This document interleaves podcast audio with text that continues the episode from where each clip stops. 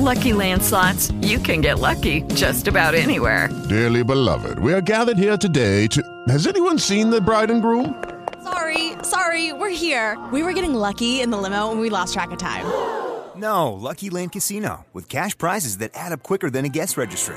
In that case, I pronounce you lucky. Play for free at LuckyLandSlots.com. Daily bonuses are waiting. No purchase necessary. Void where prohibited by law. 18 plus. Terms and conditions apply. See website for details.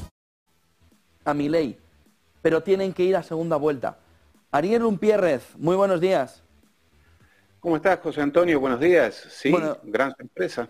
Eh, gran sorpresa. Es el primer titular. ¿Qué ves, Ariel? Bueno, veo, veo que los medios de comunicación nos han condicionado demasiado. Creo que los amigos y colegas periodistas han condicionado demasiado el relato.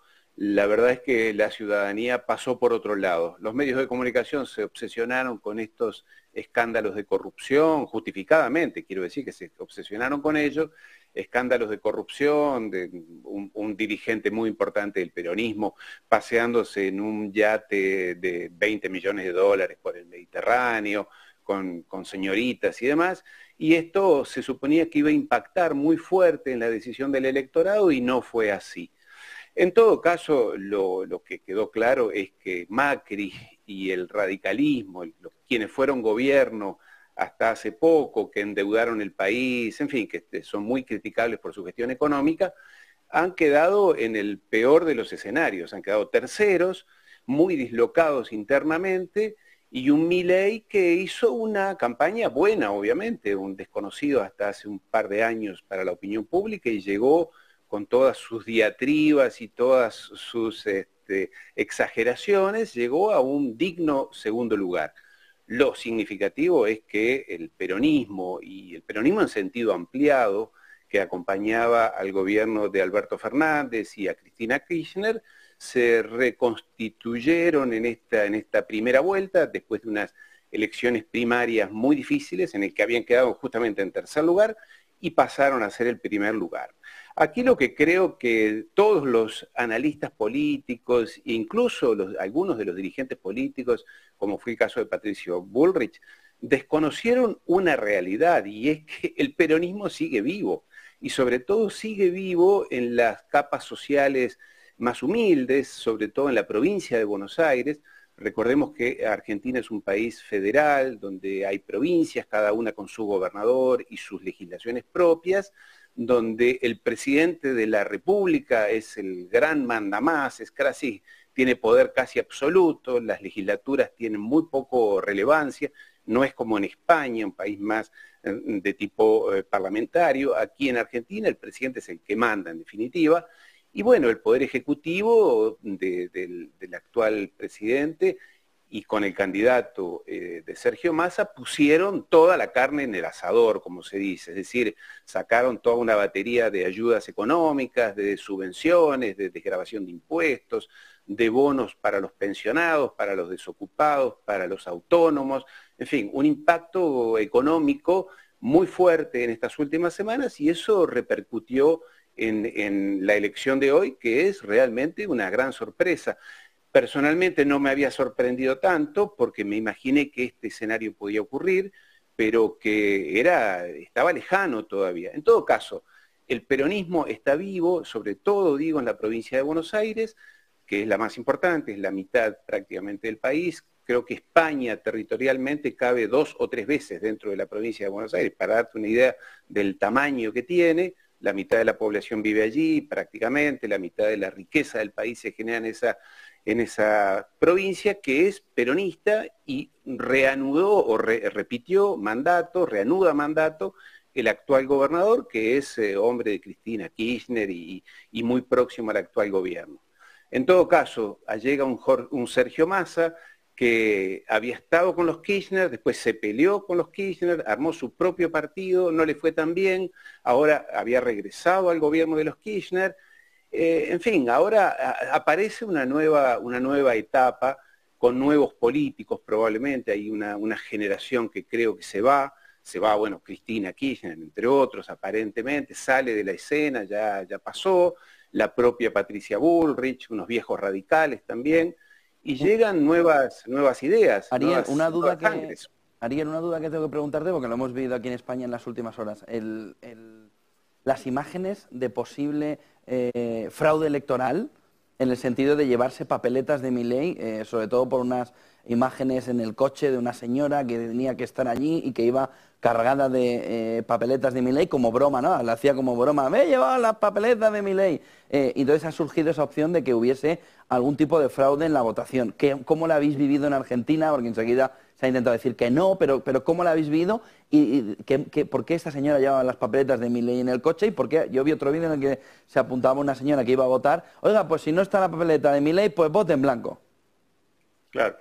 Eh, estos casos ocurren, no ha sido una, eh, una, elección escandalosa, esto no, o por lo menos hasta ahora, y la propia justicia electoral no ha hablado de ello, los candidatos no han hablado de ello, eh, casos aislados seguramente sí, recordemos que se vota con papeleta en papel, o sea, física, no hay voto electrónico, o salvo casos aislados, entonces, pero no, no ha sido el, factor determinante de esta elección posible fraude. En todo caso, el propio Milei no ha hablado específicamente de esto.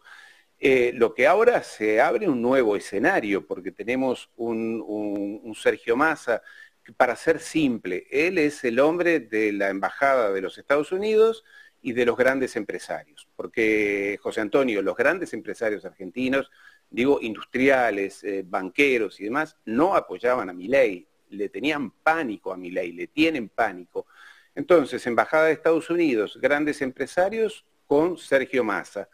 Y mi ley buscando aliados, principalmente, obviamente, en, la comunidad, en la colectividad judía. Él dijo que se va a convertir al, judaísmo, que su gran aliado eh, a nivel internacional serán los Estados Unidos, sin duda, pero también Israel. Mira en qué momento hablar de ese, de ese tema. Estamos en este conflicto que tú acabas de mencionar con la dimensión que tiene. En fin, eh, salvo ese, núcleo duro de jóvenes eh, apolíticos que recién llegan a la política, a mi ley se le presenta un escenario bastante complicado porque en, lo que hace a Patricia Bullrich, que ella lideraba una coalición compuesta por el partido PRO, el partido de Macri, y los radicales, el viejo partido radical que tiene una orientación más bien progresista y que ya los, grandes capos del partido radical tradicional, aquel de, Raúl Alfonsín, aquel, aquel, aquel presidente de Argentina, los, grandes señores del Partido Radical ya han dicho que no van a votar a mi ley, que no van a llamar a votar a mi ley, o sea que se fractura esa coalición y si no van a votar a mi ley, van a ir a tener que votar a, Sergio Massa. No, no doy un caso, un, ejemplo muy clarito. El actual embajador argentino allí en España es eh, Ricardo Alfonsín. Ricardo Alfonsín es el hijo del expresidente, quien fuera presidente, Raúl Alfonsín, el emblemático dirigente radical, presidente de Argentina. Eh, Ricardo Alfonsín incluso fue, obviamente es dirigente del Partido Radical, fue presidente del Partido Radical en su provincia y fue candidato a presidente en elecciones anteriores. Y él ha dicho claramente, me envió un video, porque es el, embajador, pero ha dicho hay que votar por Sergio Massa. Yo creo que los porotos que puede sumar eh, mi para las próximas elecciones no son muchos, más de lo que actualmente tiene. En cambio, eh, Sergio Massa tiene mucho donde ir a cosechar principalmente, como digo, en, este, en esta coalición de Juntos por el Cambio que lideraba, eh, que lidera aún Patricia Bullrich, donde ya empezaron las fracturas. Se habla incluso, mire tú, José Antonio, se habla, no está confirmado obviamente, que, Sergio Massa le habría ofrecido a Rodríguez Larreta, quien es el actual, todavía actual, eh, alcalde de la ciudad de Buenos Aires, ser su jefe de gabinete, o sea, pasarse para el otro lado.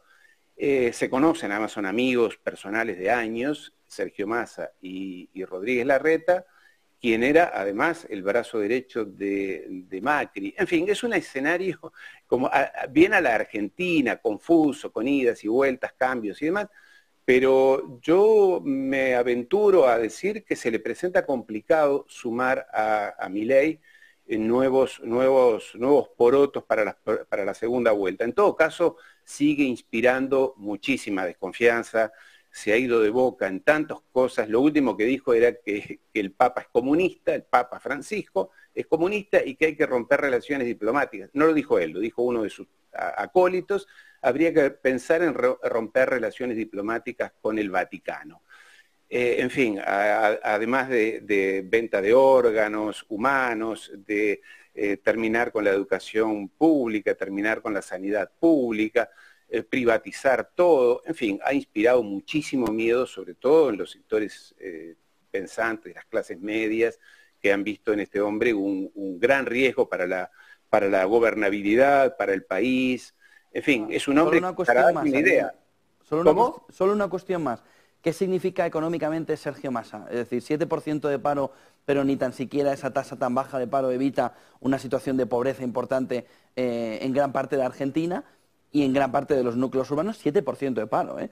Y una tasa de inflación por encima del 100% muy mantenida. ¿Qué va a aportar Sergio Massa si al final es el presidente, una vez que la desdolarización, o la dolarización, perdón, la dolarización de la economía también se deja a un lado, se percibe que habrá eh, otra devaluación de la moneda potente si Massa eh, eh, llega a la presidencia finalmente, como así todo parece indicar, ¿qué puede aportar económicamente Massa a una economía argentina que está muy necesitada de un cambio importante, sobre todo de florecer otra vez su economía?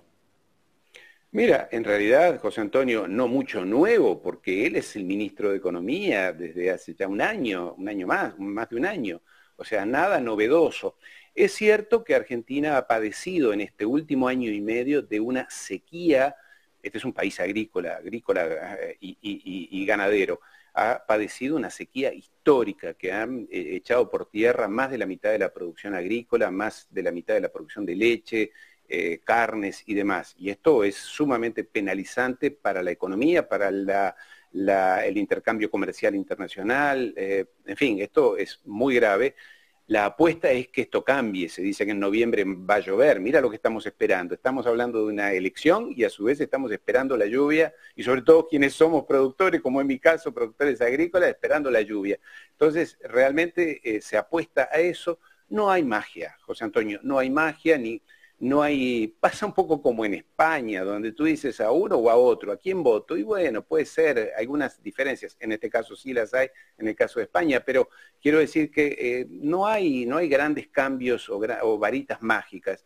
En todo caso seguiría siendo así, este es un hombre, Sergio Massa, que viene del liberalismo, él no era, no es un peronista clásico, él es un joven, tiene 50 y algo de años, se inició en la UCD, la Unión de Centro Democrático, que estaba, está muy cerca de las ideas de, de Milley, este, un hombre liberal en sus ideas absolutamente, que responde, él va a almorzar a la Embajada de los Estados Unidos una vez por semana, más o menos, que va en esa línea.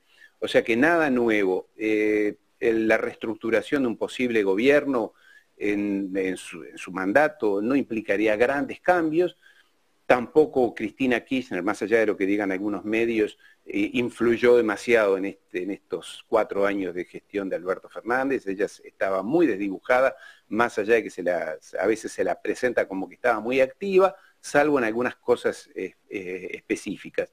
Entonces, la verdad es que no hay grandes cambios. Lo que implicaría un cambio probablemente, o digamos un salto al vacío, esa es así como lo presentan algunos em, altos empresarios, es mi ley, porque no saben, porque mi ley dice, quiero privatizar todo eh, y grandes cambios, pero también contra los grandes empresarios. Los grandes empresarios que, como sabemos, viven del Estado también. Eso, él los llama los empresarios prebendarios, aquellos que viven de, de la obra pública, de las subvenciones públicas, de las degravaciones de impuestos, de los beneficios, etcétera, que el Estado les da o les brinda a las grandes empresas. Y él dice, eso lo voy a cortar. Bueno, imagínate los grandes empresarios, la Unión Industrial Argentina, la Sociedad Rural Argentina, allí donde se concentra el capital, dijo, no, con este hombre no. Así que eh, realmente lo han dejado solo y, bueno, allí está él con sus, con sus diatribas, con su, con su energía, convocando sobre todo, como digo, a jóvenes, José Antonio, jóvenes que han votado por primera vez, hace pocos días lo escuché yo decir este, que explote todo, le han dicho, bueno, pero si usted va a hacer todo eso que dice que va a hacer, va a generar un caos en la sociedad, en la economía, en las instituciones. Y él dijo, bueno, sí, que explote todo. Y si explota todo, le dijeron, bueno, se lleva puesto a los, a los, a ciudadanos, no solamente las instituciones. Y dijo, bueno, sí, tiene que explotar todo. Claro, él tiene como, como inspirador espiritual, como apoyo espiritual a un rabino muy importante, ya digo, él se va a convertir al judaísmo, ha dicho, y bueno, en esa filosofía está la idea, la cosmovisión del mesianismo. El mesianismo es el que va a producir un cambio radical. Vengo yo para cambiar todo, soy el león, dice él, y eso que fue simpático o, atractivo en una, una época, en un momento, innovador, raro, ahora se lo ve como sumamente peligroso y más que está a las puertas de la elección, ¿no?